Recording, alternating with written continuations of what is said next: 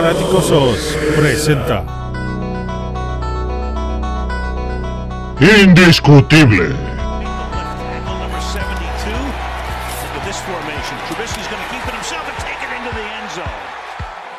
Matos y Paul te traen el lado brillante de los monstruos del Midway.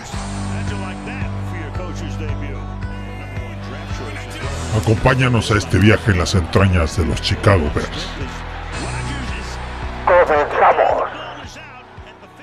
Muy buenas noches, queridos fanaticosos. Bienvenidos a un episodio más de Indiscutible, la versión Agencia Libre 2022. Mi querido partner Matos, qué placer estar contigo una vez más. ¿Cómo estás? Hola Paul, buenas noches. Pues igualmente un placer volver a estar con todos los fanaticosos. Contigo, mi hermano, de lo bueno poco, una disculpa, hemos tenido cuestiones este, profesionales, personales, nos han impedido grabar, pero digo, hoy se, alinearon las estrellas y aquí estamos porque hay mucho por qué platicar, ¿no? Hay, hay muchísimo que platicar. De hecho, estábamos platicando algunas horas antes de esta firma de Pauls, hecho a, unos minutos, creo que se filtró por ahí la foto de George McCaskey yendo al aeropuerto O'Hare y yendo con, este letrero de, la ciudad eh, donde vivió mucho tiempo Ryan Pauls y de ahí se empezó a filtrar. Y pues bueno, nosotros dijimos eh, seguramente en las 172 horas sale la noticia de GM y, y en eso se dio pero en menos de 24 ¿Qué, tal te parecieron estos movimientos? Lo hemos platicado. ¿Qué tal te pareció Ryan Post? Tú querías alguien más experimentado este, del lado de GM, este lado de coach, no tenías en ese momento una preferencia real, pero GM quería alguien experimentado, Rick Smith.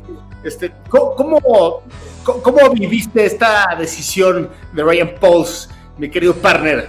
La, la verdad, pues una incógnita, ¿no? Son de este tipo de contrataciones que, demuestran ser buenas o malas o demostrará ser buena o mala en unos 3, 4 años, ¿no? Para mí en lo particular Ryan Paul pues era un desconocido, ¿no? Y siempre es complicado, ¿sabes? Cuando, cuando hablas de este tipo de posiciones en la NFL, porque sí está bien, ¿no? Viene, viene de Kansas City, Kansas City ha tenido, ha tenido muy, pero muy buenos resultados los últimos años, te, hace sentir como que es una, es una franquicia que está haciendo bien las cosas y que qué bueno que llegue, pero realmente no sabes qué tanta injerencia tenía Pauls en Kansas City, ¿no? A lo mejor era, era el que llevaba los cafés en la mañana, ¿no? Y todo eso al final, pues es un misterio. Yo creo que, como siempre, Paul, como pasó con Angelo, como pasó con Emery, como pasó con Pace, pues estaremos apoyando.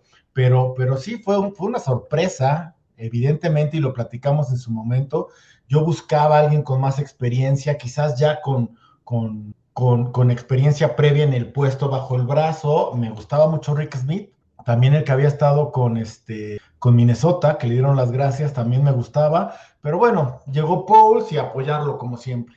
Sí, sí, sin lugar a dudas, ese, es lo que hay que hacer, ¿no? Tienes la razón, son posiciones que nosotros como fanáticos no tenemos mucho acceso a entender qué está pasando detrás de las cortinas, ¿no? A diferencia de los head coaches donde domingo a domingo ves el tipo de jugadas que mandan, cómo se ven en el liderazgo con el equipo, etcétera. Aquí no hay manera, ¿no? Ah, hay, cosas eh, interesantes, mucha gente criticó al proceso que llevó George McCaskey y la verdad él platicó con todo mundo, ¿no? Entonces, yo no sé si es bueno o malo, pero por lo menos tenía la convicción de platicar con diferentes eh, corrientes de general managers o de potenciales general managers. Eh, la verdad es que de todos los equipos que llevaron un proceso de head coach y de GM, este pareció ser el mejor. Eso no garantiza ningún resultado, como dices, pero lo que es un hecho es que Ryan Pauls estaba eh, buscado por muchos. Entonces, vamos a ver la, filosofía de, la conferencia de prensa y invertir en la línea ofensiva, empezar en las trincheras, este tema de liderazgo, de, dar más, ¿no? De medir eh, el performance, medir resultados de los jugadores, etcétera. Creo que es una filosofía bien interesante de Iberflux y de Pulse. Vamos a ver cómo se traslada, pero, pero no se ven ratas de laboratorio, ¿no? Se ven cuates que pueden ser admirados por los jugadores, se, ven cuates que, realmente han tenido resultados. Vamos a ver qué sucede. ¿Qué, qué esperas en cuestión de ser competitivo? Eh, obviamente se acaba de tirar la toalla con Khalil Mac. Eh, en realidad es, se puede ver como un dumping de dinero 100% para, en algunos dicen, realocar recursos a la ofensiva. Eh, hoy se da esta noticia de este three technique defensivo, ¿no? Su nombre, déjenme sacar mi acordeón porque está interesante, ¿no? Larry Ogunjobi, para para no asesinar el apellido, ¿no? Larry Ogunjobi, que viene de los Bengals eh, en esta posición de three technique que no teníamos. Eh, recordamos que a Kim Hicks era five technique, eh, que eso significa que, estás entre gar y tackle, ¿no? Y, este three technique que estás entre centro y gar, ¿no? es una posición que obviamente se necesita ahora con este nuevo esquema, y que teníamos a Kim Hicks como five o a Goldman como nose tackle. Eh, entonces, ahora, viene esta estrategia como de, tirar dinero cambiando a Mac, no recibes a cambio mucho, precisamente por dejarle el salario al 100% a los Chargers, ¿no? Recibes una segunda y una sexta desde el siguiente año. Eh, entonces, ¿tú, tú cómo, cómo ves esta, estos nuevos decision makers en Ryan Pauls y Iberflux? ¿Ves que podemos ser competitivos eh, ya este mismo año relocando recursos o realmente tú estás pensando en un proceso de más largo plazo? Pues mira, nunca digas nunca, ¿no? Eh, la esperanza siempre es que, que, que, que, los astros se alineen y que de repente podamos ser contendientes de la manera más rápida posible.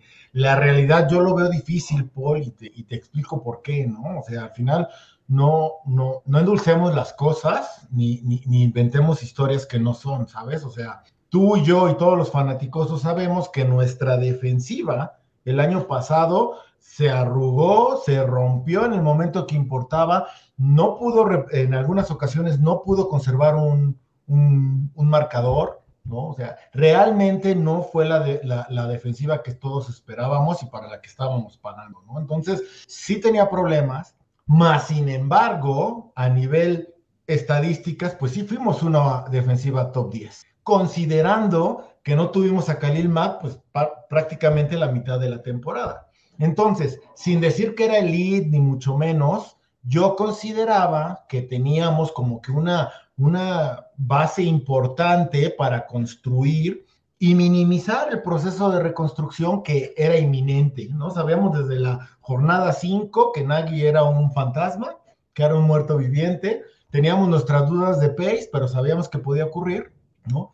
Y entonces decíamos, pues bueno, tenemos esta base que es muy interesante, que al, final a nivel estadísticas la defensiva pues sí estaba en, en un top 10, y cuando se hace oficial que Pauls escoge a Everflux, que, que yo tengo mis dudas que lo escogió Pauls, ¿no? Porque al final llegó y al otro día lo anunció. ¿no? Entonces al final es como, a ver, es en serio que, llegó y le dijo, y le dijo este George, fíjate, tenemos estos tres finalistas, pero tú tienes la decisión.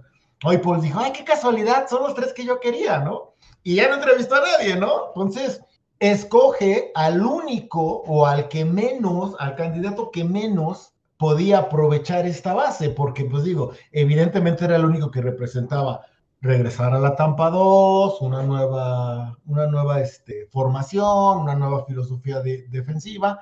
Eso te indica, porque aparte, pues no teníamos, no tenemos todas las piezas para, para, para este, este 4-3, para esta Tampa 2, ¿no? no teníamos una técnica 3, a mí todavía me falta uno, en mi humilde opinión, ni Blackson, ni Hicks, ni, ni, ni Nichols son esa, esa posición, te falta uno, ¿no? Te faltan dos inside linebackers, ¿no? Ahora con, con la salida de Mac te falta un defensive end, ¿no? Entonces como, como que sigue habiendo los problemas del lado ofensivo y ahora tenemos huecos del lado defensivo. No estoy diciendo que no vaya a funcionar, no le quiero echar la sala al equipo, pero sí me parece que estamos por vivir un proceso de reconstrucción largo, ¿no? De, por lo menos dos, tres años para que podamos volver a, la relevancia, ¿no? Muchas cosas pueden pasar, pero, pero eso es lo que a mí me pasa y en cierta manera te soy bien honesto, pues sí, como que me bajoné un poquito, ¿no? Lo comentaba con el máster en su momento, con algunos amigos de, este, de los fanaticosos, es como que si apoyamos, si estamos ahí, estamos en el tren, estamos dentro del barco, pero no podemos brincar de la emoción, pues porque no hay emoción, porque nos, en papel nos espera una reconstrucción, pues larga. Yo, creo que eh, tienes toda la razón en, esto, ¿no? Ojalá que Ryan Pauls y Iberflus no entren en un tema de tratar de ser competitivos este año.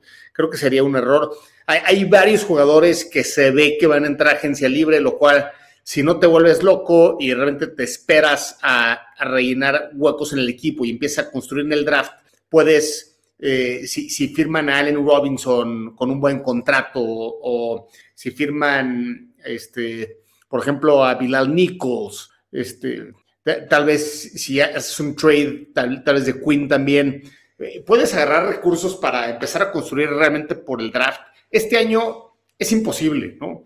Eh, además vas a estar jugando con 24 millones de dólares menos en dead cap, que, le llaman, ¿no? O sea, en dinero muerto por este trade de, Mac, donde eh, Ryan Pace por varios años estuvo reconstruyendo el contrato de Mac, empujando el dinero a futuros años. ahorita Ryan Pauls este, tiene que tomar esta decisión difícil que no hace mucho sentido para el corto plazo, pero también recordemos que ya Mac tiene 31 y, 32 años ya en la temporada, entonces tampoco es como que iba a estar eh, eh, pasando todo este proceso de reconstrucción y luego ya que esté muy lejos de su prime, que, los Bears sean competitivos, ¿no? Entonces, muy polémico, en, mi perspectiva, la, decisión hace sentido. El retorno no parece extraordinario, pero tampoco este, podemos menospreciar una segunda ronda, ¿no? Y sobre todo que este año no tienes la primera ronda que, de Fields, ¿no? Entonces, este, en mi perspectiva, lo ideal sería dejar que nuestros agentes libres firmen sus contratos, buscar eh, eh, assets por medio del draft. Tal vez un Allen Robinson nos pueda dar una tercera o una cuarta del año que entra. Eh, veremos esta firma de, Larry o un Joby, a, ver qué, nos quita, ¿no? Este, pero sí lo ideal sería ya no agarrar a, múltiples agentes libres, en mi opinión. No vas a ser competitivo este año, anyway mejor busca construir por el draft y ver qué sucede, ¿no? Esperemos que no se vuelvan locos, pero no, no lo sabemos, ¿no? En, su momento eh, empezó Ryan Pace firmando agentes libres desde el primer año pensando que con John Fox iban a poder ser competitivos y acabó siendo un error. Si hubieran empezado más conservadores, tal vez hubieran podido construir mejor con el draft y no tener cada año cinco o seis picks, ¿no? que acabó siendo el, eh, algo que, que, acabó matando la era de Ryan Pace. Pues, pues muy bien, muy, muy, muy interesante discusión. Veremos aquí las preguntas en un momento, a ver qué nos dicen ustedes, hermanos fanáticosos, a ver, a ver qué, eh, qué, ideas tienen, de cuánto tiempo nos tardaremos en ser competitivo.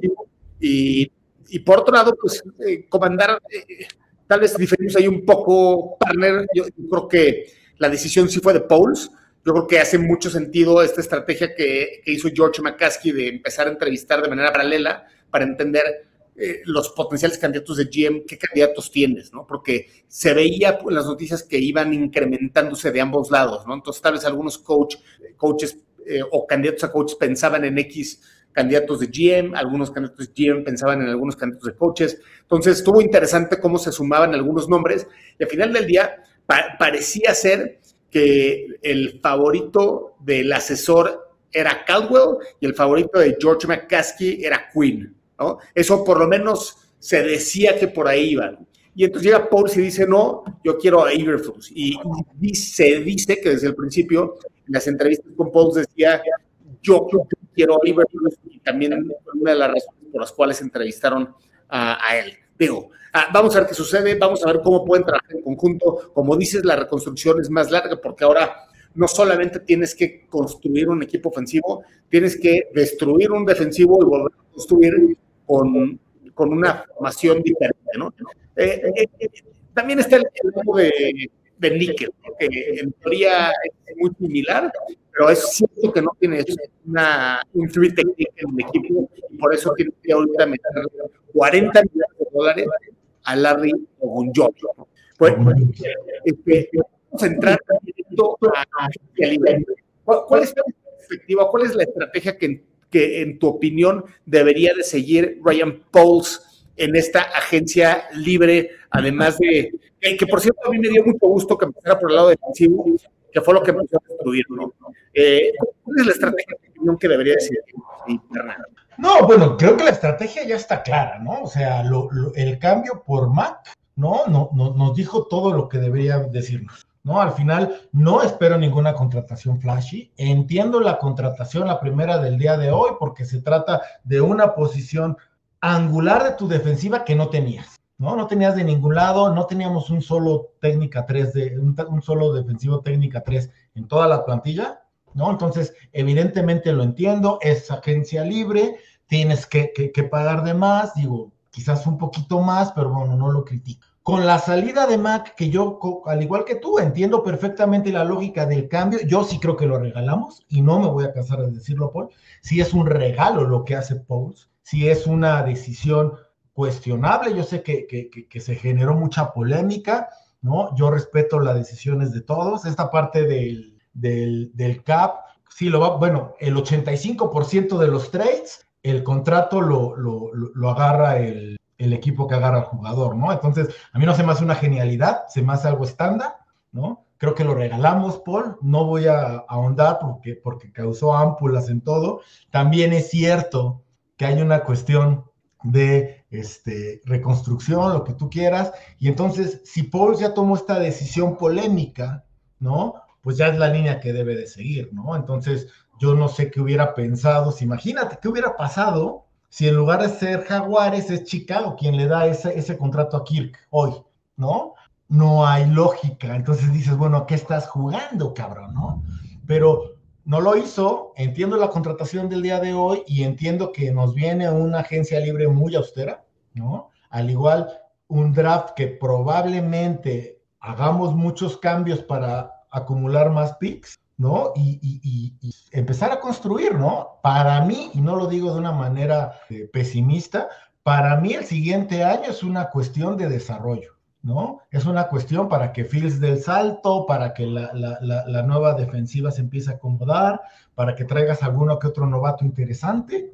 Y entonces sí, para 2023, ¿no? Temporada 2023, ya empezar a tener algo más redondito no espero nada, o sea, al final está de locos, lo, por ejemplo, Jaguares está destruyendo, pero destruyendo la agencia libre, ¿no? Está inflando costos, está todo eso, menos, ¿no? O sea, hablamos mucho y, se habla mucho de, traer un receptor, yo no creo que, que, traigamos receptores en agencia libre, ¿no? Por los precios que se están manejando, todavía queda mucha calidad, cierto, pero si no te funciona Mac, pero te voy a decir, o sea, Mac, Mac es la, la, la, posición, o sea, Khalil Mac juega la segunda posición más importante del juego, ¿no? Y no te funciona a corto plazo, ¿para qué vas a traer a un jugador veterano y le vas a pagar la millonada para que sea receptor cuando todavía no tienes plantilla completa? Entonces, sí espero algo que sea muy austero, sí espero un proceso de reconstrucción que quizás se vuelva un poquito doloroso, pero digo, tenemos que continuar continuar con este, con este proceso y, creer, creer en la gente que está ahí. Me, causa un poquito de conflicto también GM sin experiencia, head coach sin experiencia, coordinador ofensivo sin experiencia, coordinador defensivo con un año de experiencia, o sea, ¿sabes? Entonces es como que, bueno, pues también Growing Pains, viene un periodo de adaptación, ¿no? Y si llega a ver te juro, si llega a haber una contratación rimbombante de un receptor, de, un safety, ¿no? Si nos traemos a Wagner de Seattle y todo, sí me voy a molestar mucho, porque entonces ya no voy a entender lo que queríamos con. Porque en mi libro, y esto es pasión, homies, no es objetividad, en mi libro, un jugador como Matt jamás lo cambia, jamás, ¿no? Entiendo objetivamente la justificación y ahora tienes que seguir esa línea porque si no la sigues, pues entonces sí, sí voy a creer o voy a constatar lo que creo, que fue un error de novato de poco. Sí, o sea, el, argumento es ese, el contraargumento, que también es muy cierto, es que ha jugado muy poco con pocos resultados, ¿no? El, único año, en cuatro años con los Bears, el único año que tuvo eh, el, más de 10 capturas fue el primero, ¿no? Y eh, lo que es hecho es que le ha costado muchísimo trabajo a, Mac estar en el campo, todo el tiempo está lesionado y le estás pagando una millonada por eso, ¿no? Entonces, el talento está ahí, pero pues la disponibilidad no. Entonces, eh, el contraargumento es, eh, recibió lo más que podía recibir, ¿no? Y, y si vas a empezar un proceso de reconstrucción, pues tal vez hace sentido que, que, que ahorita recibas a alguien barato, segunda ronda, en teoría top tier talent, que tal vez acaben siendo dos receptores en una de esas locuras, o tal vez un, un ofensivo y un, un receptor en esta segunda ronda, ¿no? Entonces... y tampoco descartemos, por ahí alguien me lo dijo en Twitter y es bien cierto, ¿eh? no descartemos que haya sido Mac, estas cosas luego no se hacen públicas, pero que haya sido Mac el que diga, no, a ver, vas a reconstruir, yo no quiero estar aquí, cámbiame y cámbiame a un equipo contendiente, ¿no? Y si, se pone, y, también Pauls bien, si ese fue el caso, que Mac lo pidió y dijo, bueno, a ver, no voy a empezar mi, gestión con problemas extra, extra deportivos, con mi jugador estrella en una cuestión de, de, hacer holdout, no, mejor me evito problemas, veo que puedo sacar. Eso me hace más lógica porque te lo juro, más allá del cambio, no puedo entender o no puedo creer que, que, no hayas podido sacar más por Mac. Y no hablo de tener una primera, entiendo que no es posible con un jugador de 31 años. Eh, más. Y el dinero. ¿Eh? El dinero. Es, es, que el dinero, te digo, o sea, al final también, tan solo en la temporada, ¿no? O sea, Rams pagó más por Von Miller y Von Miller tiene un año más que Mac. Y pagó una segunda y una tercera. Y Von Miller era gente libre, Paul. Cargadores recibió un jugador como Mac, ¿no? Con dos años de contrato donde no lo tienes que tocar, ¿no? Donde dices, sí, no jugó la temporada completa, pero por favor, Paul, jugó siete, ocho juegos, siete capturas, era líder en ese momento de, presiones al coreback de la liga. Y si haces caso a los rumores, tenía el pie roto toda la temporada. Dime, dime, o sea, yo no creo eso de que haya bajo de juego. Entiendo las lesiones, pero ya estamos entrando otra vez a esta polémica que no es el caso. Sí, no, no, no. No, no descartes eso, no descartes que haya sido el propio Mac el que haya levantado la mano y haya dicho, ¿sabes qué? Cámbiame, güey. Yo no quiero estar en una reconstrucción, ¿no? Me queda poco tiempo y quiero ir, y precisamente se va, pues, a un equipo que en teoría va a ser contendiente en los próximos 3, 4 años. Sí, Entonces, echando el contrato de novato de Herbert, ¿no? Ah, entonces, si dices, ah, pues entonces me, quito el sombrero con Paul, porque antes de entrar en esas cuestiones dijo, mira, a ver qué puedo sacar, que Dios te bendiga, mucha suerte, y pues yo me meto de lleno a mi proyecto. Sí, o sea, puede verse como el GM más inteligente o el más bruto, ¿no? Depende cómo le vaya a Mac y si no se lastima, etcétera. Entonces, eh, este, eso es un hecho. Ahora, en la, en la misma sintonía de, de, tus comentarios, a mí me molestaría mucho, por ejemplo, que firmaras a un este, Valdés Scantling, ¿no? Donde nosotros que lo hemos visto tanto jugar contra, jugando contra los Packers, eh, lo hemos visto, o sea, como no es un jugador muy seguro, no puede ser rápido, sí es rápido, y estuvo con Rodgers, y ni así realmente tuvo flashes tan buenos, o sea, acabó siendo con, todo y Adams lastimado, acababa siendo a veces el tercero o cuarto receptor, ¿no? Este... No, y aparte te voy a decir, Say Jones, Jones acaba de firmar por 10 millones al año con Jaguares. Entonces, los Jaguares. Sin, problemas te va a cobrar 15 al año y no los vale. No los vale. Entonces, esperemos que no pase eso porque contigo igual nos tendríamos que ir a terapia porque sí, también me daría muchísimo coraje. Nos, iríamos a terapia sin duda. Ah, eh, el que parece interesante es un Yuyu, Smith Schuster. Después de, de, cinco años de experiencia con Steelers y con muchas jugadas muy explosivas, dos jugadas de más de 95 yardas, más de cinco jugadas de 75 yardas y, y, realmente un jugador que quitando, igual que Mac, ¿no? quitando sus lesiones, ha sido muy explosivo y muy bueno, con, con mucha madurez, eh, bloquea bien, eh, un poco como la Heinz Ward, ¿no? En, de, bloquear y de asegurar que es un jugador de equipo, ¿no? Eh, a mí me, gusta muchísimo esa firma. Si, si acabas pagando 10, 12 millones de dólares al año por un Yuyu, me haría todo el sentido del mundo. Y, y ahí lo pones este, con, eh, obviamente con Mooney, y te traes tal vez a uno de, estas dos picks de segunda ronda, ¿no? Haría muchísimo sentido, en mi opinión, mucho más que un Marqués Valdés Cantley. Este, vamos a ver qué sucede. Ahora, vámonos con algunos comentarios. Aquí Antonio Anses, buenas noches, señores, gracias por compartir información. Un gustazo, Antonio. Eh, Juan Pablo García, el posible proyecto que tienen en mente está interesante. Para mí quieren hacer algo como hicieron los. Bueno, ese sería nuestro absoluto sueño llegar a ese punto, ¿no? Eh, y, lo hicieron sin línea ofensiva. Y al final del día les un Super ¿no? Eh, eh, y, aquí Pauls quiere hacer el proyecto al revés, quiere empezar de las líneas.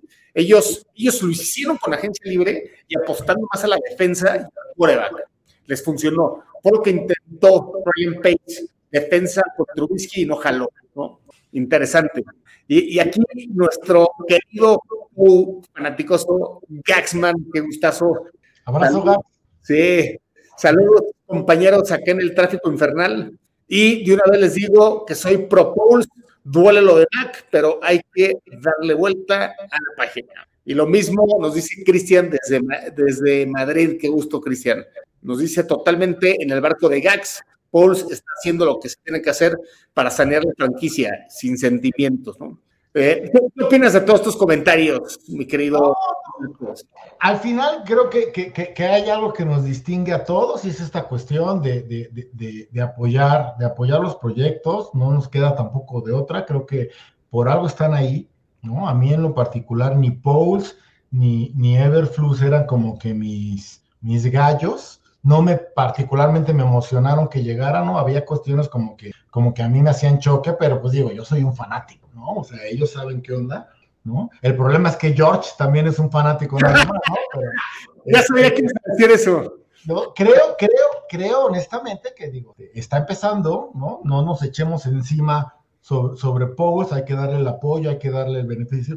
Tampoco lo apoyemos de más, o sea, tampoco creo que es un, sea un genio porque hizo que Cargadores agarrara todo el, o sea, seamos ni, ni, tan, ni tan, tan, ni muy, muy, ¿no? O sea, seamos todavía como que el jurado sigue, y aparte, como te decía al principio, ¿no? Es una contratación que, que, sabremos si es buena o mala en tres, cuatro años, ¿no? Entonces no nos, ¿no? Y mira que, que, esperamos todos que sea como que lo bueno, ¿no? A mí de repente, de repente me gusta mucho esta cuestión de que limpie la casa, creo que Treveren se tenía que ir, ¿no? Goldman, por muy buen jugador que sea, pues digo, es una cuestión de, sistema, no, no, era fit, ¿no? Este Cohen, pues digo, Cohen al final ya sabíamos, y lo platicamos mucho aquí, Paul, es muy probable que no vuelva a jugar, ¿no? Ya, ya, ya va para dos años de que se lesionó, sigue sin quedar bien, ¿no? Entonces, de repente son decisiones ejecutivas que, que uno tiene que respetar, pues porque tienen su lógica,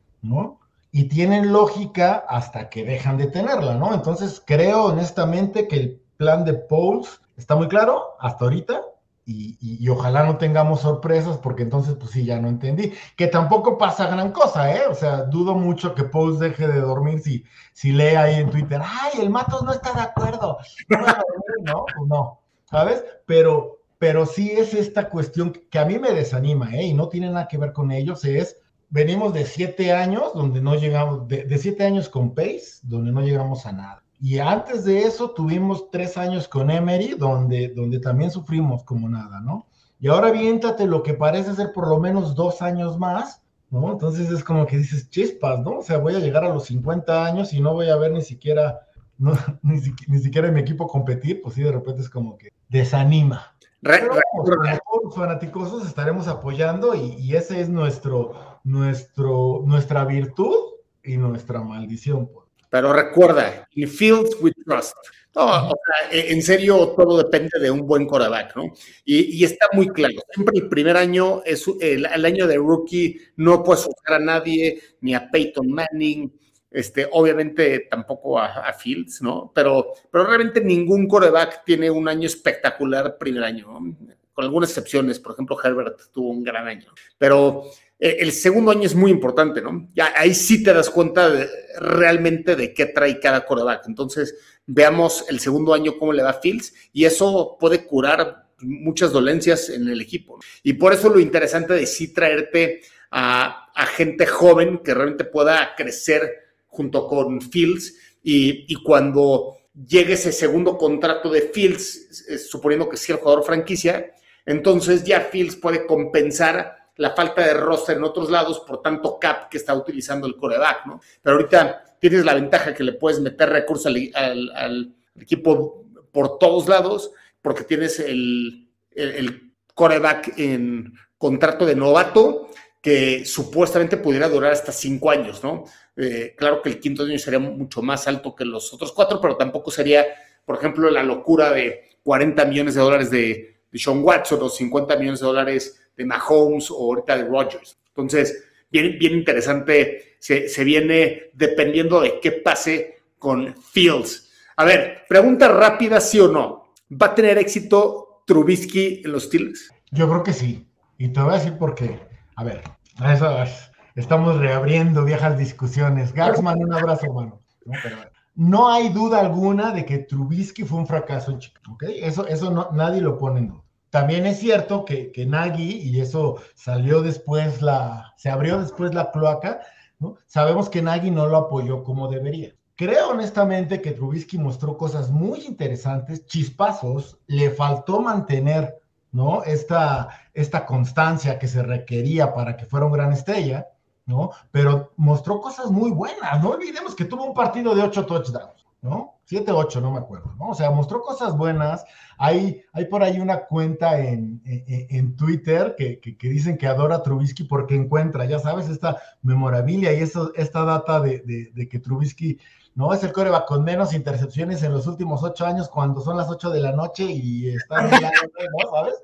Hay cosas buenas de Trubisky sin dejar a un lado que fue un fracaso y que se le dio la oportunidad en Chicago. No lo quiero justificar, pero hay cosas muy buenas y estamos hablando de que llega un equipo que pasó playoffs con un coreback muy inferior a Trubisky actualmente. Y ojo, no estoy diciendo que Big Ben con su carrera de salón de la fama sea peor que Trubisky. Estoy diciendo que sus últimos dos años, su última versión, era muy inferior a lo que tienen ahorita Trubisky. Entonces, si, esta, si agarras un equipo de playoffs y pones quitas a, a, lo que quedaba de Big Ben y pones a Mitch, yo creo que sí la puede armar y, me va a dar mucho gusto y a la vez me va a dar mucho coraje, ¿no? Pero, pero sí, creo que la va a armar. Ya, ya dice el máster, ya dejen a Mitch, por favor. a ver, siguiente pregunta rápida. Este, ¿Van a cambiar a Queen en los siguientes días? No, no, y te voy a decir por qué. Porque a diferencia de Mac, ¿no? Queen tiene un, un, un contrato un poquito más complicado que es difícil que alguien te tome, ¿no? Una.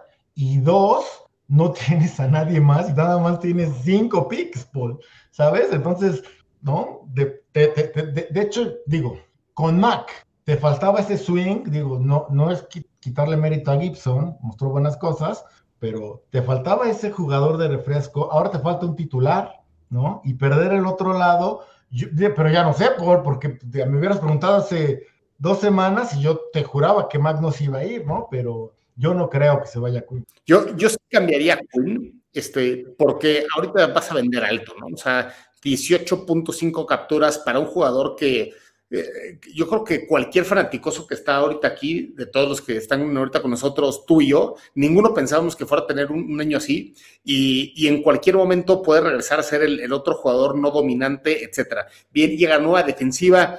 Ahorita tal vez pueda recibir bueno, más bien seguramente te daría una tercera ronda y en, en un, con mucha suerte te daría algo más que eso, ¿no? Ya sea una segunda o tercera con quinta o algo así. Ahorita ya tienes siete picks. Si logras recibir dos picks, por ejemplo, por Queen, de alguien que esté desesperado, un contendiente que, que quiera esa experiencia, etcétera, yo, yo sí definitivamente vendería justamente para reconstruir, porque además es mucho dinero el que, el que tiene en su contrato para alguien que no va a estar en el momento que seamos contendientes. pero ojo, tenemos seis picks, ¿eh? porque la sexta va para el siguiente draft, ni siquiera es de este año. Pero según yo, tenemos dos de segunda ronda, una tercera, no tenemos cuarta, tenemos dos quintas y dos sextas, que es de Shaquille, si, si mal no recuerdo. No, tiene nada más una sexta, porque la, la, la que te dieron por Mac va para el siguiente año. Tenía cinco y la segunda que, digo, según yo, fanaticosos, ayúdenos. Sí, ayúdenos, ayúdenos. Puede ser. Yo no, estoy contando con la de Mac para este año. pero de acuerdo. A ver, aquí hay algunos comentarios buenos. A ver, dice eh, Gilberto. A ver, ahí toda esta pregunta, querido partner. Está muy interesante. Para ustedes, ¿Mac cumplió con la expectativa? Sí, no, o por qué? Y ya te puedo decir que vamos a diferir. No, yo te voy a decir que no. ¿No? Evidentemente lo agarraste y lo convertiste en el jugador defensivo mejor pagado en su momento y, no rindió así. Sin embargo, era tu mejor jugador defensivo. Y mira que Rojuan ya estaba llegándole, pero al día de hoy o al día de, hace una semana era tu mejor jugador defensivo. Más allá de que haya cumplido no las expectativas, era, era tu mejor jugador defensivo. Entonces, no, no cumplió las expectativas y aún así sigo sosteniendo que lo regalamos. Por. No juzgo la, decisión de haberlo cambiado. Tiene toda la lógica del mundo. Juzgo el pago que recibimos, que fue un regalo. Sí, yo, perdón. No, no, yo, creo que está, está, bien lo que dices. Yo, yo difiero, yo creo que el pago fue justo para lo que era, y lo que era era un jugador lastimado, muy, con, un, con una muy alta nómina, con un talento increíble, pero con poca disponibilidad, ¿no? Y, y ahora, este, lo que es un hecho es que para mí es un no rotundo porque los resultados no están ahí.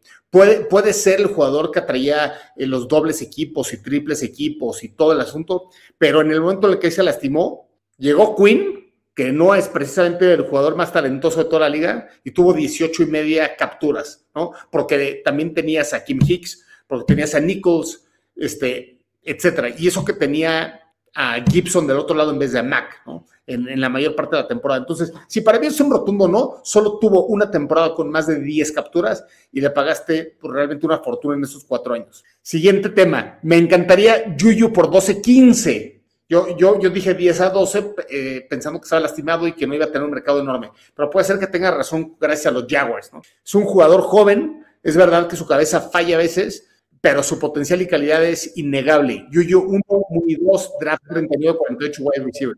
Creo que 25 años, totalmente de acuerdo con, con este con Cristian y con, contigo, Paul. O sea, al final a mí Yuyu me gustaba desde la temporada pasada, ¿no? Para ser totalmente honestos, evidentemente me, me gustaba mucho, ¿no? Esta cuestión, la temporada pasada de tener a Allen como uno, Allen Robinson, a Mooney como dos y tener a Juju en el slot se me hacía que era como que muy completo y como esperábamos todavía que Kemet diera ese estirón, que lo dio, pero no como queríamos, ¿no? Pero para mí era como que redondito, Pace decidió no hacerlo y creo que en el pecado llevó la, la A mí lo que me preocupa es que si le diste o si, si la gente de Yuyu está viendo que Kirk recibió 18 millones al año, él, más joven, con más experiencia, con mejor nivel, pues te va a pedir 20 con la mano a la cintura. Y no sé si podamos o debamos llegar a tanto por. Ok, no, de acuerdo. otra pregunta. ¿Qué onda con Allen Robinson? ¿A qué equipo se va? No, no sé qué nos ves, creo que en eso estamos totalmente de acuerdo, ¿no? Este, ¿y, qué tipo de salario tendrá? ¿Arriba de 20, tú crees? Sí, yo creo que se va a los Raiders, ese es mi gallo, y, y se va por 20, 21 millones al año. Sobre todo te digo, porque hoy, lo que hizo Jaguares fue, perdón la palabra fanáticos, descagó la agencia libre. se puso a regalar billete a lo güey, entonces, perdón, infló posiciones, infló jugadores, y, digo, o sea, afortunadamente no planeamos ser, ¿no? Postores o, o, tener mucha actividad en la agencia libre este año. Pero, pero sí dices, güey, o sea, es lo mismo de siempre, ¿no? Siempre tienes picks en el top 5, gastas dinero a lo bestia y no, no, no funcionas. O sea, gracias a Dios no somos jaguares. O sea, miren que por más que nos quejemos de los McCaskey, por más que digamos de los osos, siempre puede ser peor. Y, y sí dices, soy jaguares sin lógica alguna, ¿no? Se, se, se, soltó a dar billetazos y entonces sí dices, bueno, o sea, Yuyu con la mano a la cintura puede decir, si a Kirk le dieron 18, yo valgo 20. Y Alan Robinson te puede decir, yo valgo 27, porque si ese güey gana 18, ¿no? pues yo gano 27. Y tiene la lógica por cómo se está manejando el mercado. Y por lo mismo, y lo mismo hicieron con los linebackers, ¿no? Con la, línea defensiva. O sea, sí están los jaguares marcando tendencias e inflando los, los, precios de tal manera que sí va a ser como que complicado. Mi gallo para Allen Robinson es Raiders y sí creo que gane más de 20 al año. Y la única manera, eh, eh, aquí utilizando también las palabras de Pauls en su conferencia de prensa, es esperarse a ese segundo wave, tercer wave, donde los precios ya se nivelan y donde ya equipos dejan de hacer locuras, ¿no? O sea, como dices, o sea, realmente no es sostenible cuando un Kirk te gana 20 millones de dólares. Es, es absurdo porque significa que los equipos se van a llenar de cap con, con, con jugadores de, de medio pelo para abajo, ¿no? Este, pero bueno, vamos a ver qué sucede, porque a mí sí me encantaría que nuestros agentes libres agarren contratos increíbles con otros equipos y ver si Pauls puede tener la paciencia y tratar de firmar tal vez alguno que no afecte al, al compensatory pick, de tal manera que sí tengamos alguna tercera o cuarta adicional siguiente año, ¿no? Yo repito, este año yo no espero playoffs, no espero absolutamente nada. Lo único que espero es que sea bien inteligente en encontrar la manera de que el crecimiento sea vía el draft y sustentable, ¿no? Este, aquí nos está diciendo Master que efectivamente tiene razón. Tenemos seis picks, dos segundas, una tercera, dos quintas, una sexta. Entonces, fíjate que no está mal. Este, cambias a un queen y tal vez ya tienes tres segundas, o tal vez ya tienes dos segundas, dos terceras y ya empieza a tener una camada muy interesante. Pues muy bien, ya estamos sobre 45 minutos ha, sido un absoluto, verdadero placer estar de regreso. Luego viene el draft, bien interesante. Definitivamente hay que hacer un resumen de esta agencia libre eh, con esta segundo wave, tercer wave. Veamos cómo está. Vamos a preparar el capítulo del episodio anual del mock draft del querido partner Matos. Ese, ese seguramente va a estar bien interesante y obviamente también platicar post-draft, ¿no? Entonces, sí se vienen por lo menos tres pláticas con todos ustedes muy, muy divertidas. Y mi partner Matos, ¿algo más con lo que quieras cerrar? ¿Algún otro tema que quieras tocar? No, no, para nada, Paul. Al final creo, creo que ya traíamos atrasada esta, esta plática. Tampoco nos queremos extender mucho porque afortunadamente Fanaticosos los ha tenido muy, pero muy informados. Tenemos a, nuestros hermanos de la, de la, Madre España con la Osera, ¿no? Gaxman y, Juancho siguen con, con, este, con Sin Límite, Toño y, Toño, ¿no? Siguen con, con, las reacciones en caliente. Entonces, vamos, creo que nosotros éramos los que estábamos de parranda, estábamos un poquito desaparecidos, no queremos ahondar en lo que seguramente ya escucharon y ya discutieron simplemente esperar lo mejor, ¿no? Yo también coincido contigo, Paul, se ve difícil que seamos contendientes o que aspiremos a algo esta temporada, peores cosas se han visto, ¿no? Creo, creo que, este, que tampoco es imposible, ¿no? Y en una de esas, pues digo, nunca, nunca descartemos que, que, salga, salga una joya, ¿no? Por ahí también creo que ya, en teoría, la posición más difícil la tenemos cubierta, ¿no? Y este, que es Justin Fields, entonces, bueno, venga, venga, este, sigamos juntos, sigamos platicándolo, ¿no? Viene la parte del draft, estaremos aquí como que muy atentos a todo el contenido que Fanaticosos les tiene. Y pues cualquier duda, cualquier comentario, pues ahí nos vemos en Twitter. Por supuesto. Y, sí es cierto que me, voy a ir con algo que, que, nos va a dejar a todos muy contentos, ¿no? En este draft, Justin Fields será el pick número uno. Sin duda. Sin duda alguna. Sin duda alguna. Pues bien, este, como dice mi padre Matos, el jueves vuelve la osera, está sin límite, está reacciones en caliente. Y recuerden, el amor por los osos es indiscutible, homies. Abrazo. Break down.